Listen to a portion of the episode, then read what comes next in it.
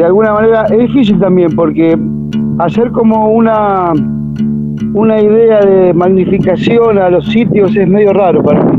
Pero de hecho sí, yo nací en Conurbano, nací en la José de Paz, en el hospital de José de Paz, y me vine a San Miguel en esa época y, eh, y soy aún de alguna manera lo sigo siendo del conurbano, por más que viva en el, en el conurbano cordobés, digamos. Difícil para mí porque muchas veces se hablaba de esa cosa medio despectiva del bar, ¿viste? Medio, o alguna vez Charlie García nos decía, ustedes suburbanos, hay como una idea instalada de los suburbios o de la característica de la gente de los suburbios, pero es difícil para mí también definirlo. Hay una idea de laburante, generalmente los grandes laburantes están ahí, hay un movimiento de, viaje al, al centro de la ciudad o a la capital federal que que generalmente lo, mueve y lo promueve la gente del conurbano. Lo que pasa es que me es difícil también instalarlo en un lugar de, definiciones o de palabras. Es gente y, nada, esa idea de, distanciar estrictamente por los límites me cuesta muchísimo. Suena conurbano. Suena conurbano. Periodismo, identidad, territorio. En este episodio de Suena con Urbano Warning Radio, Miki Rodríguez, músico. ¿Qué es lo primero que, digamos, eh, en términos generales, te, viene a la cabeza pensando en el conurbano? Ya, una idea, yo recuerdo cuando era niño y vivía en Villa Bosch, eh, para mí la idea de ir a la capital era ir a Nueva York. Hay una idea establecida, me parece a mí, que bueno, que tendrá que ver estrictamente con el consumo, con las luces, son lo que, lo que sucede y donde uno va eh, específicamente como a, a, laburar, a consumir también. Y bueno, para mí era un flash, era un viaje de, así, de placer, ir a, ir a la capital. Eh, nada, eso de alguna manera es, hay como, no sé, instalado una cosa de, de, límite. Siempre me pasa eso, ¿viste? De ir a un lugar donde uno se siente medio ajeno porque viene de un lugar distinto. Eh, nada, eso, un poco eso. ¿Cuándo empezaste, Miki, a, con la música, a tocar el, bajo? Eh, empecé a tocar, y con la música capaz que de más chico, eh, empecé a tocar la guitarra así, folclore y algunas cuestiones de esas como pasa con la gran mayoría de los niños. Eh, y, pero empecé a tocar eh, rock, digamos, y a relacionarme con el rock eh, de más grande, a los 19 años más o menos. cuando empezamos con los piojos, con la idea de hacer una banda y bueno, esto parece un poco gracioso, pero en realidad fue así, faltaba el bajista y yo dije, bueno, yo asumo ese, ese compromiso y me compré un bajo y sin saber de qué se trataba y empecé a aprender a partir de la banda. Mira, ¿y que así de una lo, lo autodidacta aprendiste a, tocar el bajo?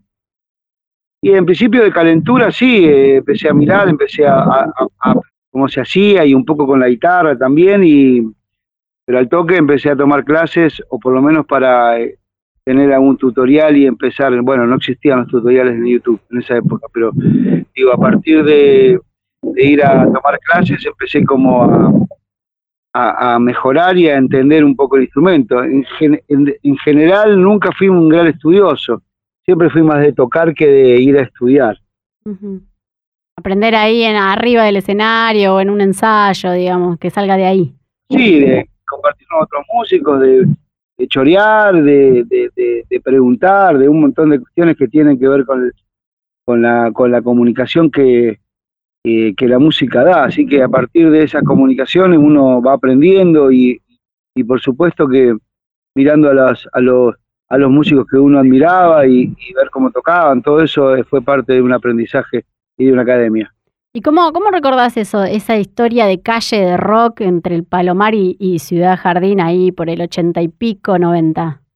Eh, hermoso, fueron unas épocas hermosas que, nada, no, no, no, no tampoco quiero entrar en esa cosa de qué fue mejor o qué es peor, pero digo, eh, nada, eh, en, ese, en, esa, en esa ida de perseguir el sueño y de, y de estar eh, acompañándonos por la música y por el proyecto y por lo que todos soñábamos fue maravilloso. Eh, he caminado bastante, digo, soy de la zona oeste, así que he hecho gran parte de mi adolescencia, la he caminado por, esas, por esos barrios, eh, poco en el sur, pero, pero calculo que también debe haber una esencia parecida. Pero sí, he, caminado mucho, yo vivía en, en Villa Bosch y generalmente nos juntábamos, o gran parte de nuestras de nuestra historia adolescente fue en Ciudad Jardín, en Palomar, así que eran unas 20 cuadras que, las he caminado 180 millones de veces, más o menos. Y cuando, cuando arrancaban de, de pibes, ahí leí el, el verano del, del 89, 90, ahí en Gessel, en donde los piojos ahí dormían en cuartitos de chapa, con las camas marineras. ¿Se pensaban que tenían un, proyecto de decir, bueno, vamos, vamos por acá, vamos a romperla, vamos a dedicarnos a esto enteramente, o era más así una cosa de pibes jóvenes de, tocar música, de juntarse, de tocar rock? Calculo que tenía que ver con las dos cosas. Posiblemente ese es nuestro deseo de poder eh, vivir de, la música y de poder desarrollarnos y eso, y lo que sucedió. Eh, había cierto grado también de inconsciencia que, que nos permitía no solamente, bueno, no, vivir plenamente ese presente y con esa idea de futuro, con esa idea de, mejorar, de, poder vivir de esta historia. Eh, posiblemente debe ser como una sensación media normal en cualquier pibe que hoy pretende eh, hacer canciones o, tiene una banda y el sueño posiblemente sea, eh, digo, debe ser distinto en todos, pero posiblemente debe ser poder eh, llegar a la mayor cantidad de gente posible y bueno, nada, lo que, lo que nos pasó de alguna manera a nosotros. Miki Rodríguez es músico y surgió del oeste. Fue bajista de Los Piojos desde la fundación hasta su separación. Hoy es el frontman de la que faltaba. Las ciudades suenan. Esta locura que es el conurbano. Las historias viven. No podría pensarme de vivir en un lugar más tranquilo. Suena con urbano. O ¿Cómo, ¿Cómo fueron esos, esos primeros momentos? ¿Iban a pegar afiches? Este, ¿Hacían las pintadas? ¿Cómo, cómo hicieron eh, la banda? Digamos, sé que eran todos amigos, pero eh, ¿cómo, cómo, se, ¿cómo se dio esa juntada? Bueno, era parte de la comunicación, como hizo en las redes. En esa época era, era había que difundir las fechas de la manera. Bueno, salir en el sí de Clarín o en el no de página 12 era la gloria para nosotros. O por lo menos era una masividad que que no daba nada a esa altura de parezco un viejo choto, ¿no? Pero nosotros en esa época no había ni pedo la comunicación que hoy, que hoy hay, a partir de las redes solamente. Claro, ahí era, eh, era ir, a pegar carteles para que alguien te vaya a ver el fin de semana donde tocaba. Exacto, exacto. O a repartir, o a hacer eh, 3.000 volantes, ir a repartir en los redondos o ir a repartir en algún lugar y y nada, eso, hablar con alguna radio, era todo medio eh, así como, como analógico, digamos. Y entonces vivíamos, nada, de, ensayo, programando a ver con quién llamaba el CIE Clarín, quién hacía el afiche, que algún amigo que se encargaba de hacer un afiche así, o varios afiches que eran como piezas originales, que eso estaba buenísimo y pegábamos en el barrio, que había micros que salían para tal o cual lugar. Bueno, todo era así medio a pulmón. Y bueno, eso yo creo que a veces cuando preguntan un poco por la fórmula del éxito, tal vez eso tenga, tenga que ver, aunque no se puede garantizar nada, digo, esa unión o esas energías puestas en simultáneo y en conjunto para, para desarrollar una idea, creo que alguna, algo de fórmula de éxito tiene eso. ¿Cómo, ¿Cómo vivías el, eh, esos momentos en donde, digamos, las cosas copadas sucedían? ¿Y qué te pasaba por adentro? Y yo creo que, bueno, lo que me pasa hoy, cierto orgullo de haber participado de esa historia, de estar rodeado de compañeros y amigos, eh, era un placer enorme todo el tiempo y nada de la carga, más allá de las pálidas que posiblemente hemos tenido. Eh, la gran la gran mayor parte del tiempo era de, de, felicidad, de energía. de satisfacción, así que eh, y quiero que no se entienda mal, no era que estábamos de joda todo el día. Había cierto, cierto apuesta en la banda que, que más allá de los laburos que cada uno tenía, eh, estaba súper bien enfocado. Entonces, eh, nada, eran momentos hermosos. Me permite un, un presente que, que aún disfruto mucho y que aún sigue latiendo. ¿Vos en el momento que estabas ahí en Los Piojos tenías otro laburo o te dedicabas de lleno ahí a la banda? Todos laburábamos otra cosa. Creo que hasta que salió Tercer Arco laburábamos de otra cosa. Todos. De varios laburos. Tuvimos, eh, yo laburé con Andrés repartiendo artículos de librería, fumigando casas, departamentos. Eh, laburé en un kiosco. Todos, todos laburamos porque eh, de movida también parte de lo que lo mínimo que podíamos sacar lo invertíamos en la banda. Entonces era, había que seguir laburando para, para poder construir un poco lo que el, sueño nos dictaba. Y, y el, el, tema de cuando, digamos, llegaron al momento, poner el 2000, ¿no? Eh, llenaban obras, 30.000 personas. Este, ¿Tenían noción de lo, de lo que causaban, de lo que iban causando, que iban a ser parte de, digamos, de la historia del rock de, la Argentina? Eh, bueno, también digo, es que entiendo, sí, sí, claro que sí que teníamos noción, por supuesto que sabíamos que teníamos entre manos. Lo que pasa es que también a veces esas situaciones eh, también eh, tienen un costado para nublarse, ¿viste? Entonces siempre había una idea de, de que volábamos, pero que también podíamos poner los pies en la tierra y, detenernos un segundo y no creernos más de lo, que, éramos. Si bien en este ambiente o esta idea es de, uno para, para triunfar también tiene que creer mucho lo que hace, pero bueno, después la idea de creerse más de, lo que uno es, a nosotros, o por lo menos particularmente a mí, no me, no me, no me, no me funcionaba. Eh, sabíamos que teníamos un tesoro, sabíamos que, que, iban un montón de gente, que empezábamos a ser populares, pero repito, también había cierta tranquilidad eh, que nos permitía seguir adelante y seguir creciendo y potenciando todo el tiempo lo que, lo que hacíamos. ¿Cómo recordás ese, ese momento en donde fue el Diego Mayo de 1999 en, eh, en obras? La foto con el Diego. Bueno, creo que fue uno de los momentos, de los momentos más gloriosos de mi vida. Eh, Tremendo fue sin duda que uno de, los, uno de los momentos más importantes que he vivido y que me he emocionado y que tenía que ver con, con un personaje que yo, nada, como muchos y millones habíamos admirado y habíamos eh, llorado y reído, un montón de cosas. Bueno, fue mágico, fue increíble, la verdad. Y el tema de, digamos, de, bueno, algo mencionabas antes, el tema de las, de las relaciones y los vínculos dentro de la banda y, de, digamos, de esa amistad.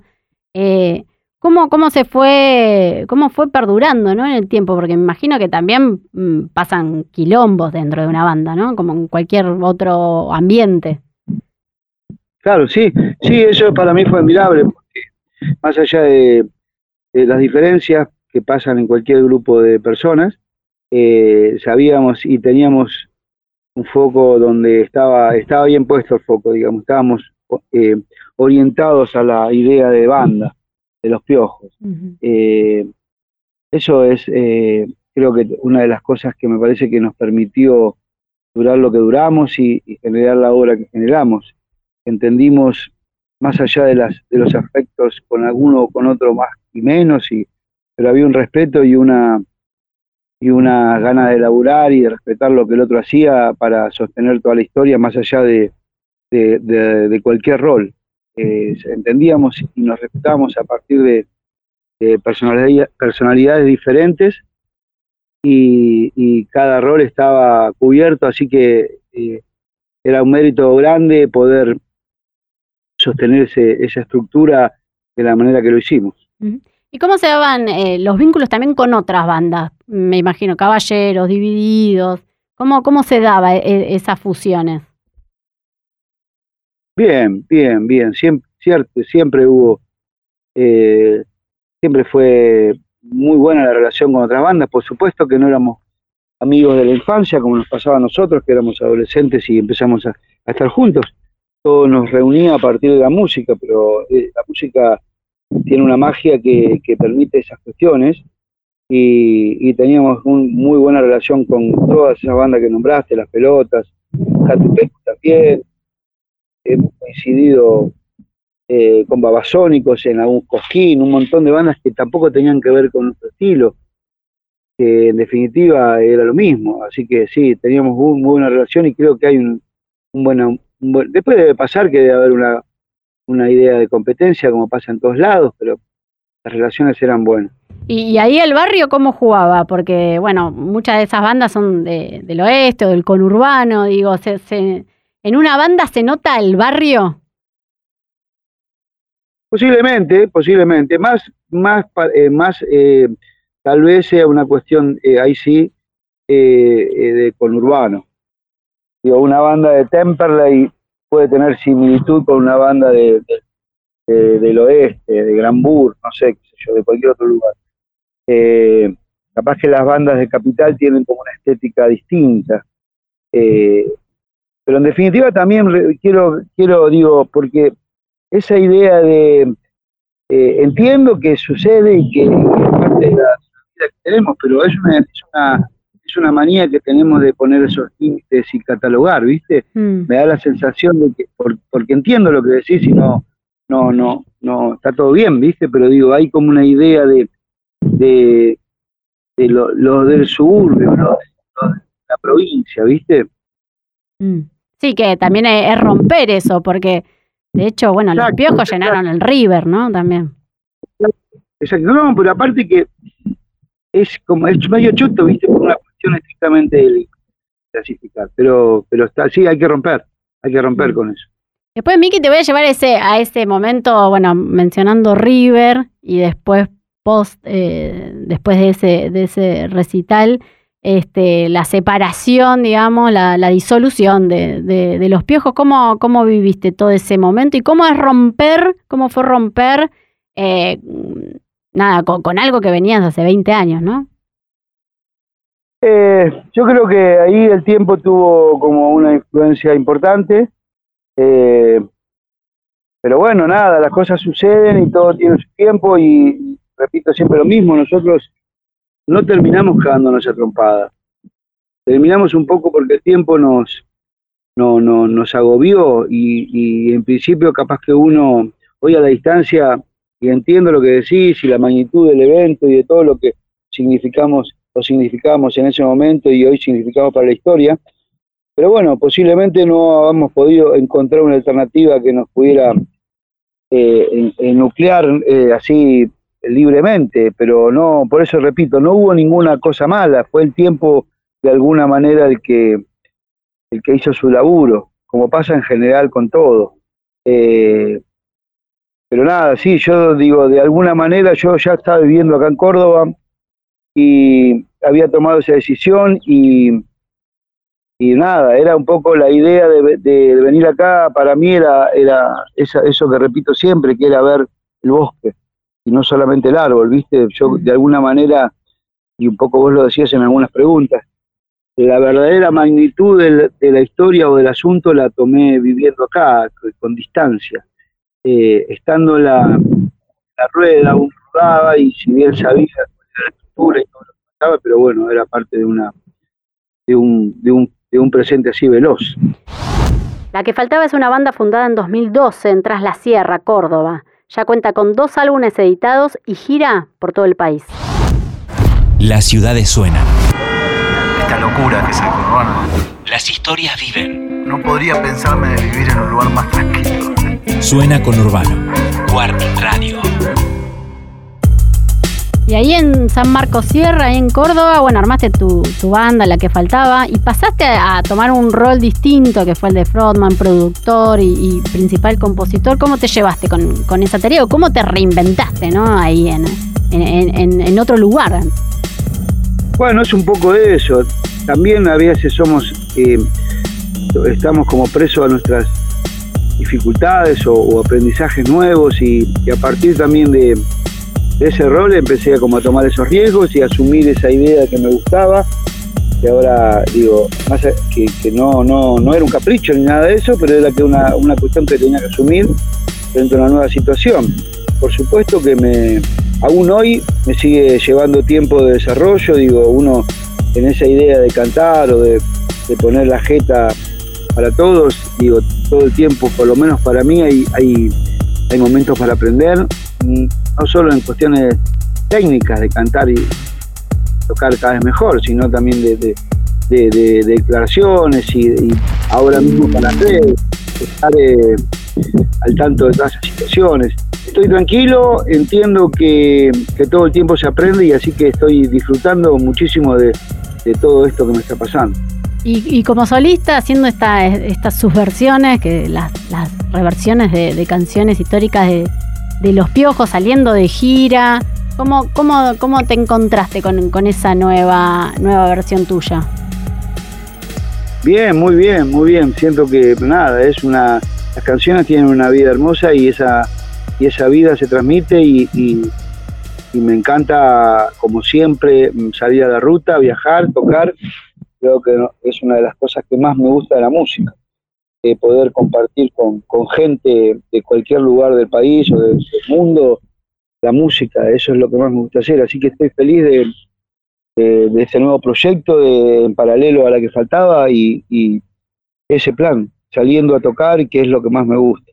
Y haciendo, me imagino, ese, ese riff que fue el más conocido del rock nacional, ¿no? Que, que lo inventaste vos, que fue el de Tan Solo.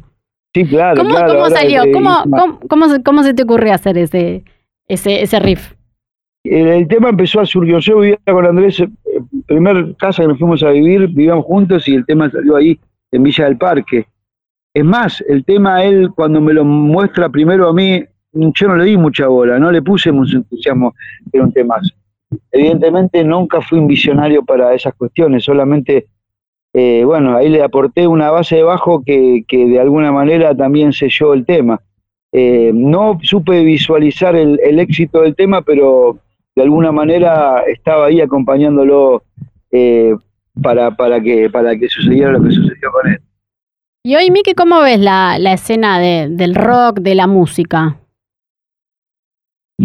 Eh, bien, muy bien. La verdad es que me parece que está siempre está bien, digo, es parte de una de una generación, me parece, que hoy está comandada por, por si bien eh, todos nosotros y, y las grandes bandas aún tienen vigencia y, y seguimos medio ahí en el, en, en el ruedo, eh, los pibes que están surgiendo y las bandas, que no tengo gran conocimiento, conozco algunas cosas, pero tampoco soy de seguir mucho, pero entiendo que es una cuestión generacional y que es una forma eh, clarísima de expresión, así que eh, creo que es, es como, como, como, como tiene que ser, digo, es parte de una expresión, de, un, de denuncias, de, de- visualizaciones de cuestiones eh, sociales, de cuestiones amorosas, y no que no tenga que ver con lo social y, capaz con, con el amor y con, el- con un montón de cosas que me parece que los jóvenes va a ser para toda la vida esa expresión. Así que más allá del género, que sea o no sea rock, esa discusión es medio rara, es una expresión que tiene que ver con, con jóvenes y me parece que va a suceder todo el tiempo. Y ahí estoy, porque de alguna manera me parece que son los, los que mueven la historia del mundo. Y ahí mismo en, en Córdoba, ¿cómo, cómo se da eh, esa movida? Me imagino que, que es diferente a lo que, a lo que también sucede acá en, en el conurbano o en, en Buenos Aires. Sí, bueno, eso es lo, lo que dicen que Dios atiende en Buenos Aires, es post. Eh, pero bueno, se es joven en todos lados, se es eh, así adolescente y, y con ganas de, de- de llevarse un poco la vida por delante en todos lados. Eh, eso podría ser como una, como una idea de- del rock. Eh, tiene que ver, eh, sí, es distinto, es distinto porque las comunica porque las bueno, las comunicaciones no tanto, sino las las logísticas y un montón de cuestiones son distintas. Pero repito, los pibes tienen ganas de expresarse en todos lados. Hay acá, eh, de nada, me pasa con mi, con mi hija, de, de- de va a batallas de rap, se juntan los pibes, así que hay como movida. Después es verdad que Buenos Aires es Buenos Aires y, y bueno, qué sé yo, es parte de lo que ahí no sé ni, ni cómo pensarlo. La idea es la centralización en un punto. Pero bueno, así es. Miki, Ustedes ¿qué- están más cerca. Sí, sí, me imagino, bueno, acá se da obviamente, Quilombo, se da más se, quilombo se y hay más quilombo, producción. claro, claro, claro. Pero también eh, pensando en, en, en por qué, digamos, no, no sucede esa- esas cosas eh, en, en provincias como Córdoba, que también tiene sus propias movidas, ¿no? Sí, calculo que Córdoba Capital, eh, eh, calculo no, lo sé. Hay un una movida impresionante, hay un montón de bandas que empecé a descubrir estos últimos años, que si bien no tienen posición en Buenos Aires, pero en Córdoba hay un circuito grande y son bandas que, que producen una música hermosa y, y- y bien trabajada. Hay muchos pibes solistas también que están trabajando eh, proyectos solistas. Córdoba, es una, Córdoba Capital es una ciudad inmensa también. ¿Y te colgás así a escuchar eh, las cosas nuevas o te quedás así medio en lo clásico, en los clásicos? bastante clásico, pero, eh, pero digo, si alguien viene y me, ofrece, yo soy de, de escuchar. Eh, pero sí, soy bastante clásico.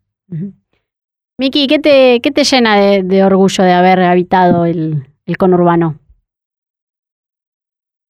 Eh, no sé, no sé, la verdad que me tengo recuerdos que tienen que ver con una formación que, que eh, eh, abocada o relacionada con el laburo, con con, con el viaje, con la pelea diaria eh, y un poco también de alguna manera, pero es por eso digo, me es difícil también creer en una cuestión estrictamente de, de lugar, ¿viste? Yo vivo en un lugar que es hermoso y que estoy feliz de vivir en este lugar. Pero digo, defenderlo a ultranza me cuesta mucho porque es muy personal, ¿viste? Entonces, eh, eh, digo, no me gusta la idea de, parezco repetitivo, ¿viste? De, la- de- de encasillar demasiado. Eh, eso, tengo imágenes de viajar en el ferrocarril Urquiza muchos años a laburar a Capital, eh, eso que te contaba antes, caminar las calles de, de- Caseros, de Villa Bosch, de Palomar, eh, eh, entre amigos, ensayar. Eh, eh, tengo millones de recuerdos del conurbano, mucho más que de, Capital. Yo soy del conurbano y viví gran parte de mi vida de toda- y gran parte de mis experiencias en el conurbano.